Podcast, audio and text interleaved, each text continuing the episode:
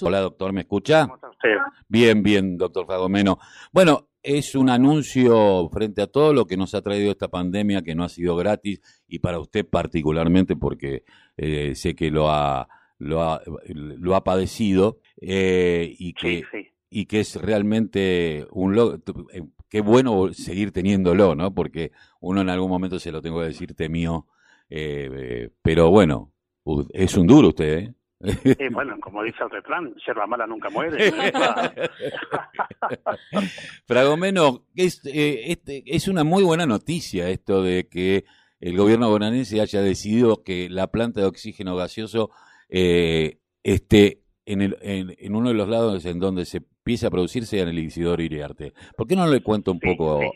a... Realmente, yo les cuento, tanto la planta de Gonet como la nuestra fueron plantas traídas en 1998-99. Ajá, Yo en ese entonces era director por primera vez de este hospital, eh, cuando me dijeron, porque daban crédito, etcétera, etcétera, de que de, lo- de los comercios daban crédito internacionales, el entonces me hablan por teléfono a mí y me dice qué, qué máquina, qué máquina importante eh, quería pedir.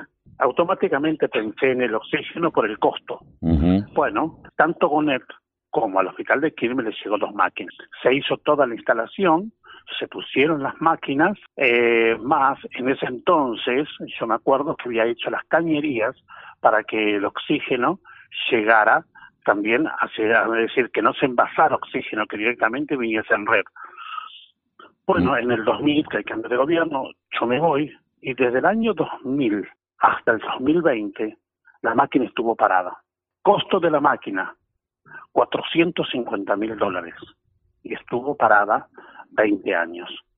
Da la casualidad, la coincidencia, que en el gobierno de de 2015 volví otra vez en el hospital. Y por supuesto que vi la máquina. Y por supuesto que empecé a reclamar con la máquina.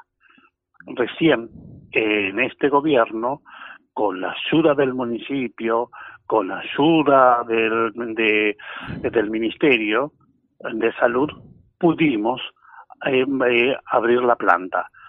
La máquina está intacta. Después de 20 años prácticamente no hubo que hacer cambios importantes. Funciona perfectamente y a partir de ahí comenzamos la producción de oxígeno. Hoy en día no estamos en red, solamente se produce oxígeno eh, y que lo intubamos, esos tubos blancos que habrás visto, habrás Sí. visto en muchos lados. Bueno, esos tubos cargamos. Eh, esos tubos eh, tienen unos 6 metros cúbicos aproximadamente cada uno de ellos y la máquina puede producir mensualmente de ese oxígeno gaseoso, puede producir 16 mil metros cúbicos mensuales. Así que saque la cuenta que por mes podríamos cargar aproximadamente 2.000 tubos, 2.000 y algo más de tubos podríamos cargar sin ningún problema. Y esto se El distribuiría oxígeno eh, en, en otros, en otro, eh, no solamente para consumo propio, sino para otros Está bien, hospitales. está bien. Eh, es- a eso iba, a eso iba. Eh, nosotros de, eso, de ese oxígeno, porque todos los hospitales tenemos también el otro oxígeno, que es lo mismo, que es el oxígeno no gaseoso, que es el criogénico, que es el frío, esos tubos grandotes que habrás visto en muchos lados, ese es el que sirve para la red de, eh, de quirófano, porque ya está todo instalado así. Ese oxígeno lo seguimos conservando, ¿de acuerdo? Eh, después, para el resto, nosotros usamos tubo. Entonces, nosotros usaremos en épocas normales, no en esta época de pandemia. Eh, en épocas normales usaremos aproximadamente 140 a 150 tubos mensuales. Así que si estamos produciendo 2.000, 2.500 tubos, quiere decir que a instituciones parecidas a las nuestras, que pueden ser como 20, según el cálculo, le podíamos nosotros abastecer de oxígeno.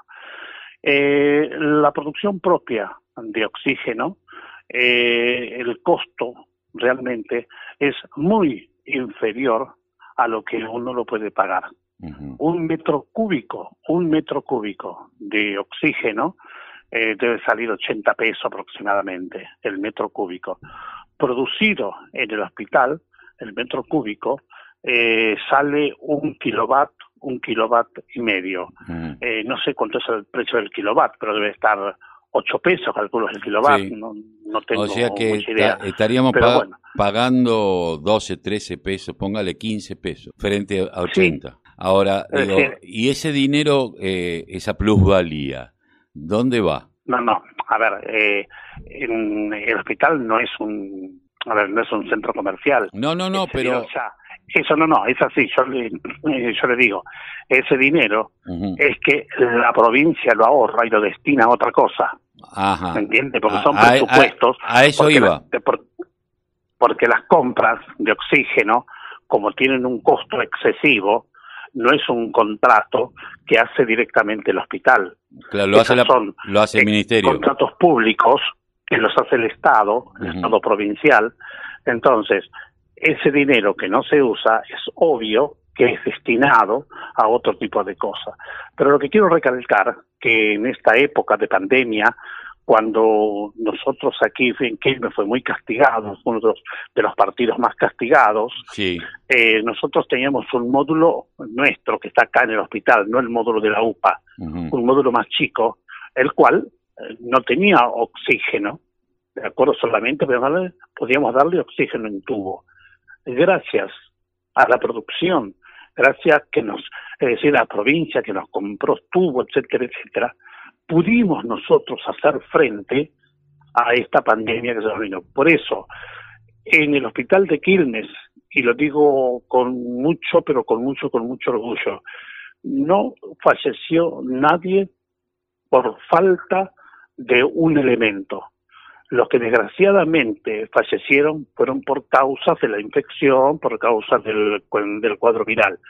Pero como en otros lados, en otros países, donde la gente le faltaba el oxígeno, donde faltaba la cama, donde faltaba el respirador, orgullosamente digo que esto no ocurrió en nuestro hospital y en el partido de Quilmes, creo que no haber ocurrido en toda la República Argentina. Nosotros, gracias a todo eso, pudimos hacer frente. Por eso la importancia de tener esa máquina que nos produce oxígeno. Ahora, muy probablemente en el próximo mes, esté produciendo oxígeno también de las mismas características que nosotros, el Hospital de Gonet. Destacar lo siguiente, el oxígeno tiene una pureza que se mide en porcentaje de oxígeno, ¿verdad? Bueno, esa pureza se mide con, tu, que, con tubos testigos, lo que viene al MAT, etcétera, etcétera. Eh, y generalmente eh, se exige una pureza que tiene que ser arriba del 96. Nosotros en este momento, la pureza nuestra es del 98%. Es decir, que es excelente. Tenemos un oxígeno de primera calidad. Doctor, eh, la... ¿ya está puesta en funcionamiento la planta de oxígeno o quedan algunas cuestiones por saldar? De... Tenía entendido que estaban viendo el tema de el lugar de carga o eh, calibrar Ah, bueno, eso diferentes sí, cosas. Sí, sí, sí, sí, eso, eso es lo que pasa que, a ver, en, en su momento dado, debido a la pandemia, eh, salimos como pudimos, ¿de acuerdo? Entre hacer un piso y, y, ¿cómo es? y hacer oxígeno, era mucho más importante hacer oxígeno. Lo pudimos, sí, eso ya está en proyecto, eso se va a hacer todo un lugar mucho más grande donde está, donde se va a asfaltar, donde se va a hacer un tinglado, que ahí van a ir depositados todos los tubos. Sí, cuando ya estemos produciendo en mayor escala, ¿de acuerdo? Lo vamos a hacer. Hoy en día se ha producido oxígeno, que estoy produciendo oxígeno para lo que necesita este hospital. Le estoy dando oxígeno eh, a Solano, le estoy dando oxígeno a la UPA 17 Ujú. y también algunos pacientes que han necesitado oxígeno domiciliario, también le hemos enviado un tubo. Estamos ahora, esto es- va a mayor escala, ¿de acuerdo? Y a mayor escala, entonces, bueno, ya tenemos, ya casualmente hoy tengo un Zoom con el, con el director de la región sanitaria sexta, casualmente, para poder distribuir a la gente que necesita oxígeno domiciliario. para hacer toda la logística y podérselo enviar. Doctor, es una excelente noticia frente a tantas malas que veníamos teniendo eh, y le agradecemos mucho haber pasado por la mañana informativa de aquí, de la radio de la Unión Nacional de Clubes de Barrio. Siempre es un gusto hablar con usted, Fragomeno. Un abrazo. Muchas gracias, eh. gracias a ustedes por llamar. Adiós.